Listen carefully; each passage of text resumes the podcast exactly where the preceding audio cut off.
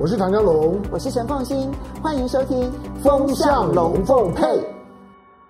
阿里巴巴今年是不是真的流年不利啊？那么纯粹只是因为马云太出风头了吗？还是因为树大招风？又或者是呢？北京呢决策上面有一些什么样子思维逻辑上面的一些不同呢？好，那很这一段期间呢，其实我们看到阿里巴巴底下集团呢，包括了像蚂蚁集团，原本要上市呢，突然在前一天喊卡。那接着后面看到呢，中国大陆祭出了反垄断法，而第一个开刀的对象。很明显的对准的其实就是阿里巴巴。阿里巴巴呢，在上个礼拜二十四号的时候呢，突然的，那么所有的这个相关单位，包括了人民银行啦、证监会啦、银保监啦这些相关的这一些单位呢，那么说要共同调查，那么阿里巴巴的垄断的行为之后呢，哇，这件事情影响是非常的大。那么我比较觉得奇怪的是，二十六号一天就全部调查完毕，一天调查完毕。如果你熟悉包括了反托拉斯法啦、反垄断法啦，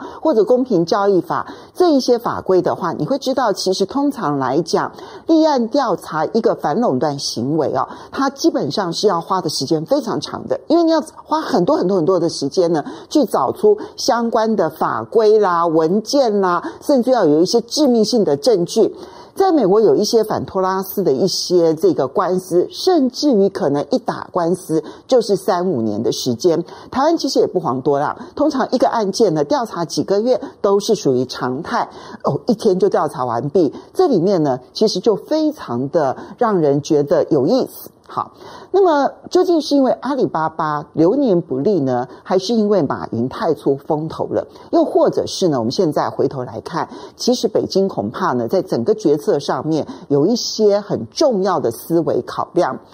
第一，我并不觉得是阿里巴巴流年不利，因为事实上反垄断法现在你看到第二个开刀的目标，那个目标呢，就是美团，其实也是他们非常重要的网络公司啊。那么如果是这样子的话呢，它应该是一个系统性的要去整顿这一些巨头，而不是只针对一两家公司。那有人认为说是马云讲话呢得罪了人。Maybe 有一点点的因素影响，可能在北京有一些人不喜欢马云，或者是有很多人会觉得说看他不顺眼。但我必须要说，我觉得呢，从另外一个角度来讲，更有可能的是，马云知道说，那整个的监管大刀就要砍下网络的平台经济了，所以呢，他赶快跳出来，特别的针对监管呢来喊话，希望借此呢来阻止这一些监管的手呢到网络上面。但是北京显然是铁了心的，这个铁了心的这个事情呢，我特别的感受到今年北京的决策里头啊，有一句话最能够形容北京的决策，叫做“前事不忘后事之师”。就每一件事情，你一定要把过去的经验拿来做参考。我现在如果做一个即兴式的决策，我可能产生什么样子的一个后果？我举个例来说，比如说像今年，因为疫情刚刚发生了之后呢，很多的地方可能都产生有公司倒闭、破产的这样子的一个风险。美国联准会呢，就采取的是大水漫灌的策略。美国的政府呢，通过了超过一兆的援助法案，然后呢，美国联准会呢是无限量的 QE，而且把利率呢降到了零利率，这样子的一个大水漫灌的一个情况，中国大陆其实反而没有跟进。欧洲跟进了，日本跟进了，可是你看到中国大陆今年反而特别安静。那你去对照在二零零八年那个金融海啸的时候呢，当时宣布四兆人民币的这个宽松政策，然后呢基础建设这样子，然后拯救了全球经济的，就是北京。那那个时候用了四兆人民币，然后希望能够拯救整个中国大陆的经济。那为什么这一次北京反而不做了呢？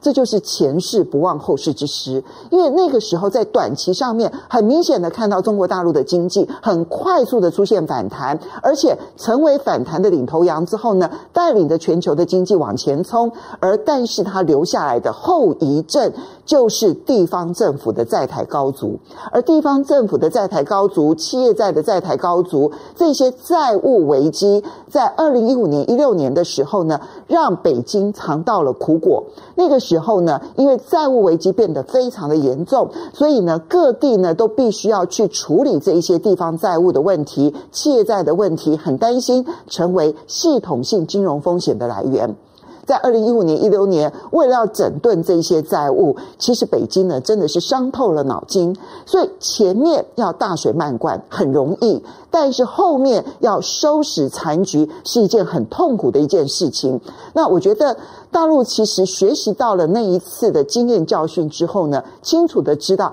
他不能够去为了短时间，然后不去。这个有任何的阵痛，然后呢，到最后成为最后尾大不掉的一个严重的问题。同样的。网络上面的这个平台管理，其实也很明显。网络上的这些平台上面啊，出现的一些不管是借贷上面的一些这个乱象，又或者是呢这些高杠杆，然后没有任何的监管、没有风险管控的这一些现象，其实它都可能形成后续的系统性的风险的危机，然后还有包括了社会风险的问题。所以不管是花呗啦、借呗啦这一些平台，它所形成的类似台湾的这种双卡风暴啊，那么都是一个很明显的正在蠢蠢欲动，然后呢，形成系统性金融风险的一些前兆。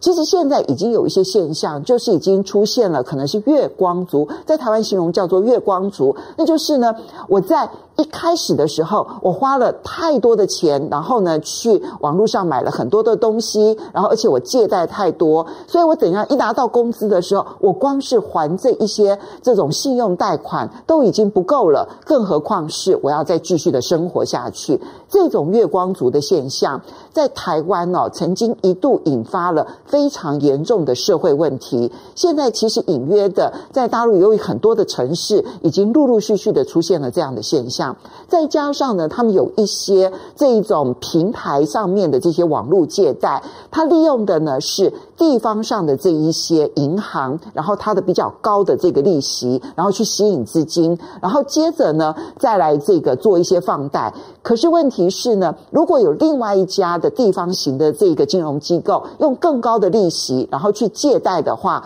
它就可能形成存款在网络上面的大搬家。这个存款在网络上面的大搬家，会导致任何一个比较体质不够健全的地方金融机构的倒闭的。那更长远来看的话呢，平台经济一旦大到说无法管理的时候，到那个时候一旦出现了系统性的金融危机的时候，那整个国家都会赔进去的。我觉得其实呢。现在在整顿这一些，包括了蚂蚁集团的网络的金融的这个情形，还有包括了很多的这一个网络上面的平台经济被点名，它背后其实都有一个很重要的思维，那就是二零零八年的那个经验不能够复制，二零一五年的那个债务危机不能够复制，这就是前事不忘后事之师。现在，当全世界啊在拯救经济的方式呢，是用股市的繁荣，然后来支撑全球经济的同时，中国大陆却走了一条完全不一样的路。所以，阿里巴巴的这个反垄断呢，你用这个角度去理解的话，你就会发现它不是阿里巴巴单一的现象，可能很多网络公司都会面临同样的挑战。